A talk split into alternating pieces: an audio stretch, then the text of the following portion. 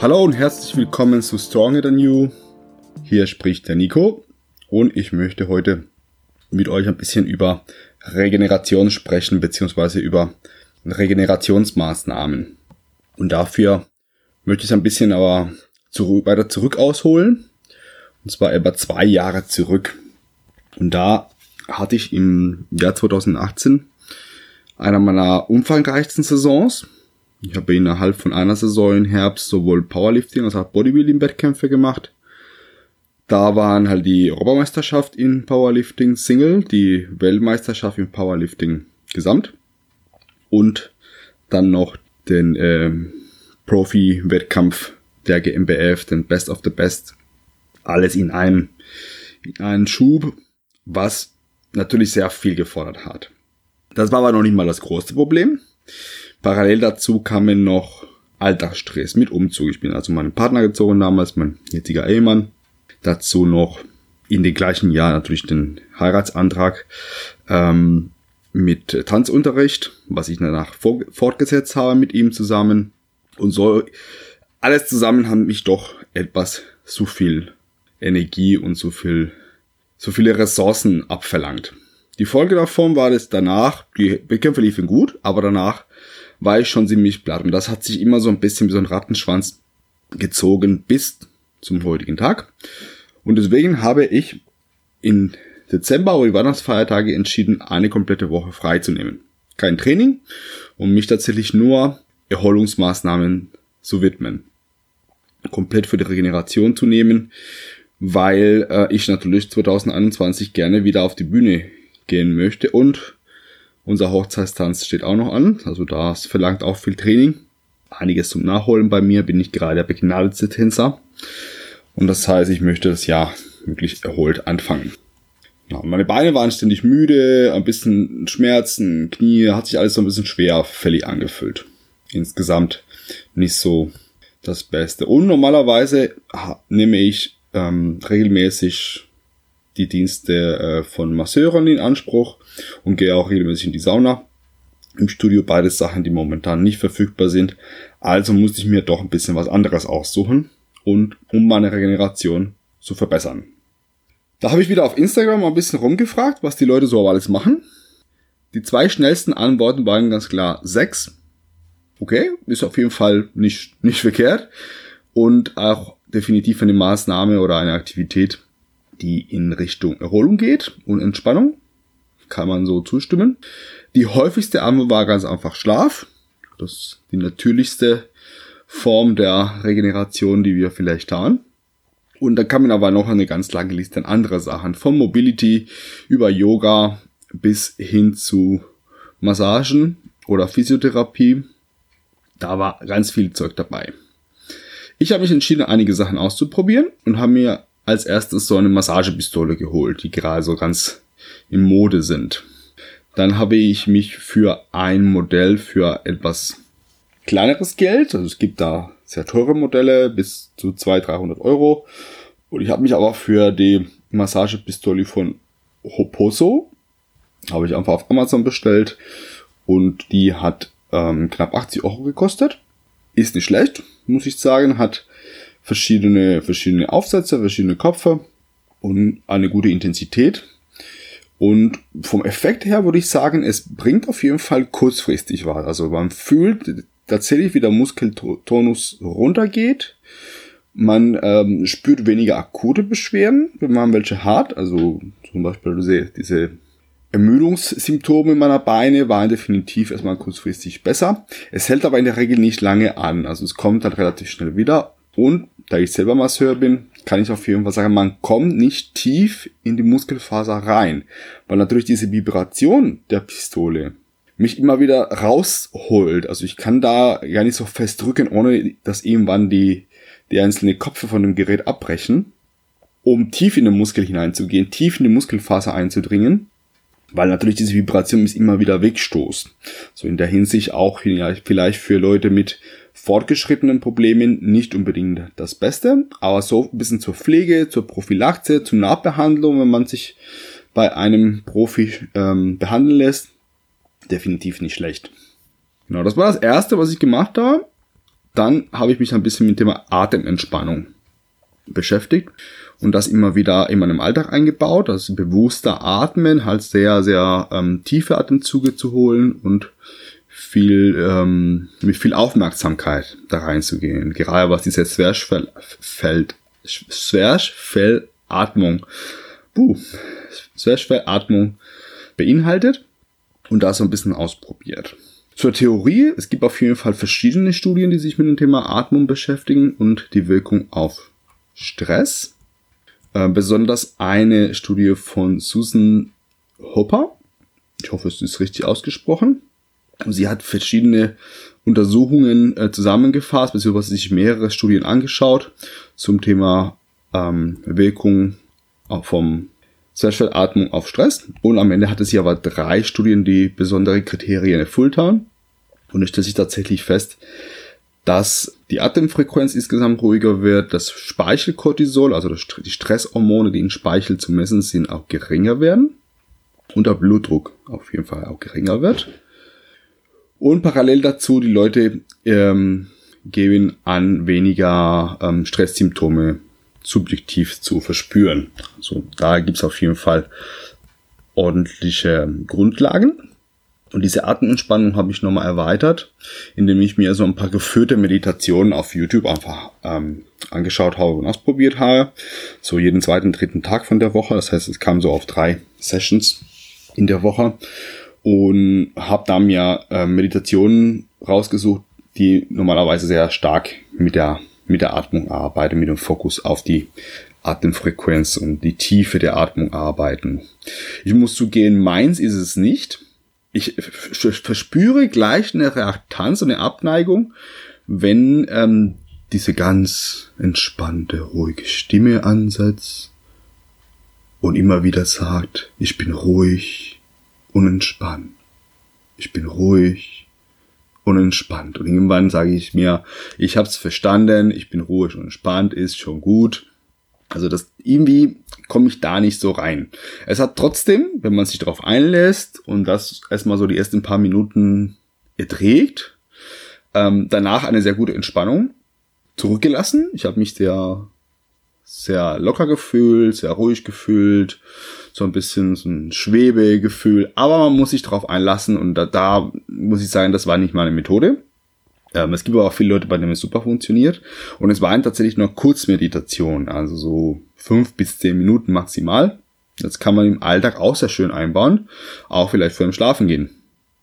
Zu dem Schlaf habe ich natürlich in dieser Woche auch mein Schlafpensum etwas erhöht, etwas erweitert und bin sogar bis zu sechs Stunden im Bett geblieben, was in meinem Fall nicht so normal ist. Ich schlafe nicht wenig, aber ich schlafe, sag ich mal, maximal acht Stunden eher so sieben, siebeneinhalb. Das ist okay. Und ich fühlte mich auch vorher nie so richtig platt im Alltag. Aber so nach ein paar Tagen mit so acht, neun oder zehn Stunden habe ich schon einen Unterschied gemerkt. Okay, das habe ich auch gebraucht. Ich fühle mich doch noch ein bisschen fitter als vorher, obwohl ich mich davor nicht unbedingt schlapp gefühlt habe. Es hat da in der Hinsicht alles gut funktioniert, aber war doch vielleicht zwischendurch mal ein bisschen mehr Schlafbedürfnis. Und ich habe es nie wahrgenommen kam erst im Nachhinein. Da musste ich mich aber tatsächlich selber nochmal aktiv nochmal hinlegen und sagen, ich schlafe jetzt länger, weil meine innere Uhr tatsächlich so angestellt ist, dass ich spätestens um 7 Uhr morgens wach bin. Völlig egal, wann ich ins Bett gegangen bin. Da muss ich sagen, hat mir schon ein bisschen Überwindung gekostet zu sagen, du legst dich jetzt nochmal hin und schläfst nochmal eine Runde. Für die Aktiveren von euch hätte ich natürlich die Mobility. Die haben auch viele meiner, ähm, meiner Abonnenten auf Instagram auch mitgenannt. Und ich habe mir drei Bewegungssequenzen aus dem Buch äh, Der perfekte Athlet von Ray Cook. Kann ich nur empfehlen. Sehr schönes Buch und hat sehr viele ähm, tolle Beweglichkeitsübungen, beziehungsweise diese Sequenzen, die so ein bisschen an Yoga erinnern, so ein bisschen an Sonnengruß. Ja, genau. Und diese drei Bewegungssequenzen sind speziell für Verbesserung der Beweglichkeit für eine Kniebeuge, für einen Ausfallschritt und für einen Hürdenlauf. Das heißt, alle drei starten im Stand, man geht runter so ein bisschen in die ähm, Dehnung von der Beinrückseite, dann geht's in die Hocke und aus der Hocke manchmal nach hinten mit den Beinen und gibt's eine Oberkörperdrehung, ähm, also sehr ganzkörperorientiert. Wird auf jeden Fall alles sehr gut durchmobilisiert, speziell Fußgelenke, Hüfte, Schultern eher ein bisschen weniger, je nach Variante. Aber auch da fühlt man das ganz gut. Ähm, das habe ich auch den zweiten, dritten Tag, also auch drei Sessions in der Woche, die ich mir freigenommen habe und definitiv äh, davon profitiert. Man fühlt sich danach definitiv kurzfristig beweglicher. Wenn man das längerfristig macht und tatsächlich immer wieder in seinem Training einbaut, bin ich davon überzeugt, dass der Effekt auch längerfristig einhält. Nachteil bei der Mobilität, gerade bei so komplexen Bewegungssequenzen, wie in diesem Fall ist, wenn man sie noch nicht kennt, sind sie anstrengend da kommt man schon ins Schwitzen und ist vom Kopf her erstmal auch beschäftigt, welchen Schritt muss ich als nächstes machen. Bis sich das so eingeprägt hat, so eingebaut hat, dass man A nicht mehr nachdenkt, sondern das von alleine kommt, so ein bisschen Flow reingekommen ist. Und zweitens natürlich von der körperlichen Fitness auch in der Lage ist, diese Bewegungssequenzen zu machen. Ist, glaube ich, was anderes, wenn ein Profisportler oder ein sehr erfahrener Sportler das durchführt, wird er wahrscheinlich damit klarkommen. Aber für, für Leute, die nicht ganz so fit sind, gerade im Thema Beweglichkeit und Koordination, die werden erstmal zu knabbern haben. Das heißt, so als Entspannung und Regenerationsmaßnahme vielleicht nicht gleich die beste Option. Da ähm, würde ich vielleicht mit anderen Sachen unterstützen und das vielleicht noch nebenbei schon mal lernen, um dann später, wenn man das schon ein bisschen beherrscht, eher einzusetzen. Ja, mein Favorit nach wie vor und ist schon immer gewesen, ist die progressive Muskelrelaxation nach Jacobson. Da ist es ähnlich wie bei der, bei der Meditation, dass man sich erstmal auf die Atmung konzentriert, versucht die Atemzüge erstmal zu verlängern und tiefer zu machen äh, und so eine gewisse Grundentspannung zu kommen. Und dann fängt man nach und nach einzelne Muskelgruppe anzuspannen für zwei, drei Sekunden und dann wieder zu entspannen. Das heißt, ich spanne zum Beispiel meinen Oberarm an, halte die Spannung so drei Sekunden und dann löse ich die, die Anspannung und versuche diese, dieses Entspannungsgefühl richtig lang zu ziehen und richtig zu genießen, richtig wahrzunehmen. Und diesem Wechsel zwischen Anspannen und Entspannen führt dazu, dass am Ende der ganze Körper sich entspannt. Liegt mir vielleicht aufgrund meiner sportlichen Geschichte besser. Bodybuilding, klar, wir sind so ein bisschen darauf trainiert, ähm, dieses Muskelgefühl immer wieder anzusteuern und zu genießen auch. Und hier wäre so die komplementäre Sache zum Training, also die Ergänzung dazu, auch die Entspannung eines Muskels sehr gut zu spüren und zu genießen und nicht nur immer die Anspannung beim Training, weil natürlich das eine und das andere nicht so ganz gut funktioniert. Ich finde es angenehmer als zum Beispiel diese geführte Meditation, weil ich da was tue, glaube ich auch, weil ich da selber mit dem Körper irgendwie arbeite, zusätzlich zu der reinen Atmung und der Wahrnehmung. Es, es gibt eine Aktivität da mit der Muskulatur, was ich schon mal einfacher finde, um reinzukommen. Und es hat nicht ständig diese ganzen ähm, Suggestionen oder Autosuggestionen mit ich bin ganz ruhig und entspannt, ich bin ganz ruhig und entspannt, was mir persönlich zumindest nicht so liegt. Ja, das waren tatsächlich so meine, meine Aktivitäten der der Woche. Zusammenfassend war ich definitiv erholter. Allerdings muss ich sagen, dass es nicht ganz gereicht hat. Also bei, bei fortgeschrittene Erschöpfungssymptome ähm, müssen diese Maßnahmen natürlich begleiten weiter fortgeführt werden. Nicht unbedingt alle. Klar, man muss sich so rauspicken, was tut einem gut, was ist so mein, mein Favorite für die Erholung und was war vielleicht nett auszuprobieren, aber jetzt nicht so die beste Option für mich speziell. Aber das sollten alle, glaube ich, einfach mehr auf sich selbst achten in der Hinsicht und mehr Erholungsmaßnahme, heißt Maßnahmen in den Alltag einzubauen und begleitend zum Training dann durchzuführen.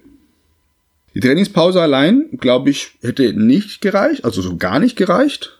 Ich glaube, das, das funktioniert nicht, wenn der Kopf äh, immer noch mit irgendwelchen Sachen beschäftigt ist und die, der Hormonspiegel immer noch nicht funktioniert, ich glaube, die Trainingspause nicht ganz so effektiv. Alternativ zu einer Trainingspause machen auch viele Deloads, also leichteres Training. Und damit habe ich das Problem, dass es mir einfach keinen Spaß macht und dann stresst mich das noch mehr als ein normales Training, weil dann gehe ich extra ins Studio oder halt trainiere ich hier zu Hause und baue mir mein Zeug auf, lege meine Matte aus, hole Gewichte irgendwie aus dem Keller raus und und und. Und dann pumpe ich so ein bisschen durch und danach denke ich mir, boah, war das ätzend und in der Zeit hätte ich halt viel besseres erledigen können. Deswegen sind die Lots so für mich auch eher nicht so die beste Option und bevorzuge, wenn ich unbedingt eine Pause brauche, dann mache ich einfach ganz Pause. Aber auch das muss man selbst entscheiden, muss individuell angeschaut werden, was liegt mir besser, wenn ich zum Beispiel auch in der Technik vielleicht mancher Übungen noch Nachholbedarf habe, dann kann so ein Deload natürlich dafür auch super gut sein, um die Technik viel, viel besser zu kontrollieren und diese, dieses Training mit leichteren Gewichten dafür zu nutzen, auch mit mehr Wahrnehmung, mit mehr Gefühl in die Bewegung reinzugehen.